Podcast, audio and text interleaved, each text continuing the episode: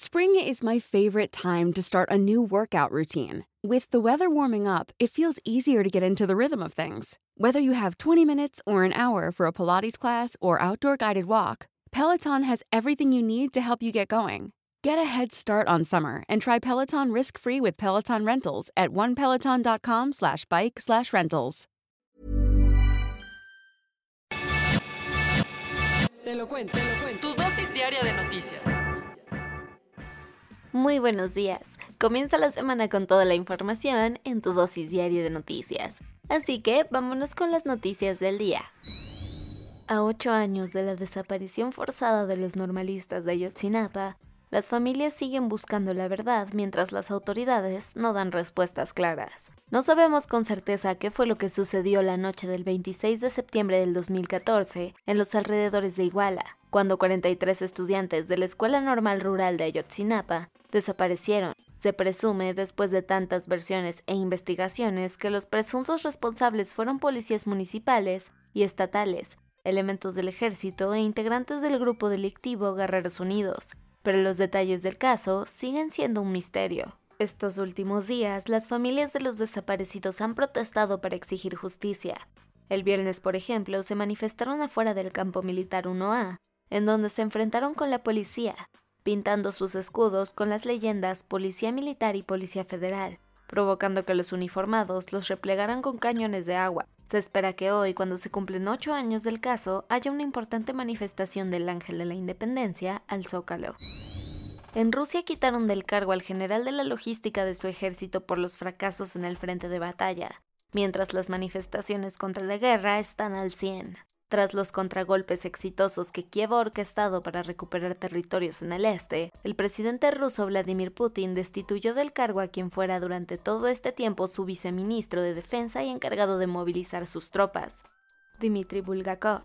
De relevo llega el militar Mikhail Misintsev, quien tendrá sobre sus hombros la enorme tarea de hacer resurgir a sus soldados antes de que las defensas ucranianas ganen más terreno. Y a todo esto, ¿cómo va el reclutamiento forzado de los 300.000 reservistas civiles? No tan bien, ya que además del éxodo de personas que huyen del país para no ser enlistadas en el ejército, en muchos rincones la gente ha protestado en contra de esta medida, viéndose las caras con la policía. Hasta ahora se habla de que unos 745 manifestantes han sido detenidos.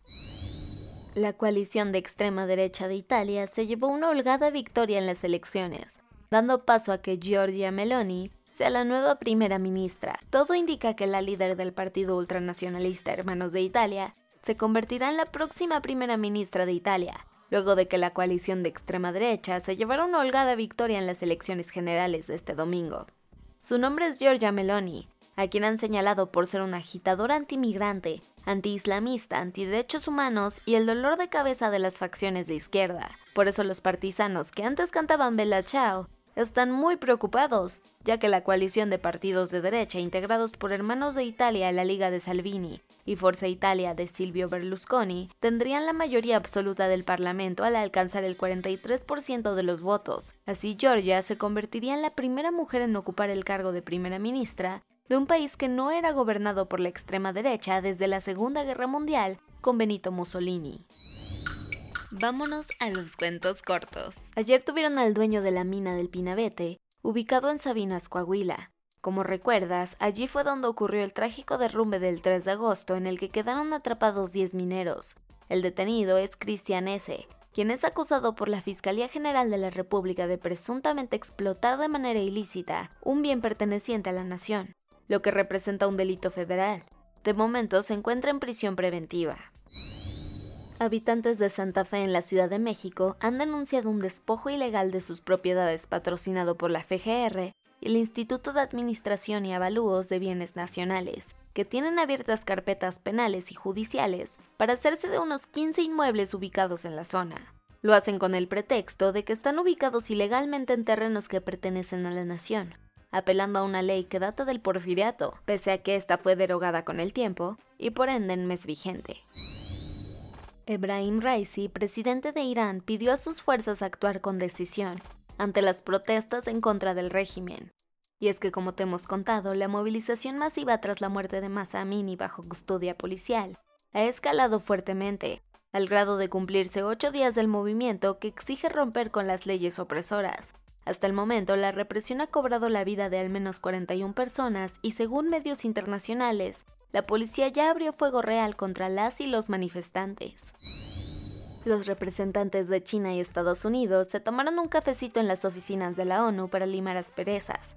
Así Anthony Blinken y el ministro chino de Asuntos Exteriores Wang Yi se dieron la mano en Nueva York, a dos meses de la escalada de tensiones por Taiwán, en una demostración de que quieren llevar la fiesta en paz lo más que se pueda. De acuerdo con la Casa Blanca, ambas naciones acordaron mantener comunicación para que las cosas sigan tranqui en el estrecho de Formosa.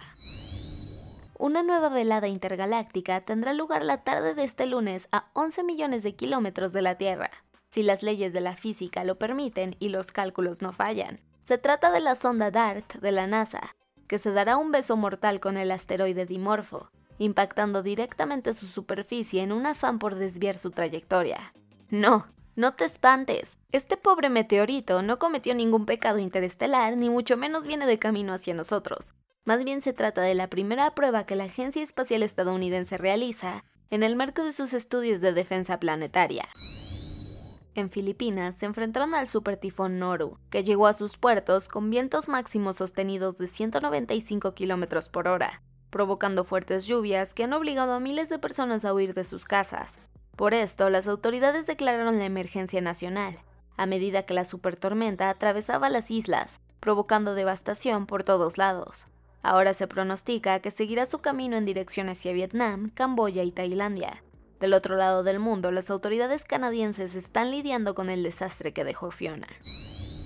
Y eso fue todo por el día de hoy. Yo soy Ceci Centella y nos escuchamos mañana para tu dosis diaria de noticias. Bye. Hey, folks, I'm Mark Marin from the WTF Podcast, and this episode is brought to you by Kleenex Ultra Soft Tissues, your ally to help tackle your allergy symptoms this season. I love the change of seasons, but nobody loves pollen and all those other things floating in the air that make you sneeze during this nice weather. Kleenex Ultra Soft Tissues are hypoallergenic and allergist approved, so fight back against watery eyes and runny noses without worrying about irritating your skin. For this allergy season, grab Kleenex and face allergies head on.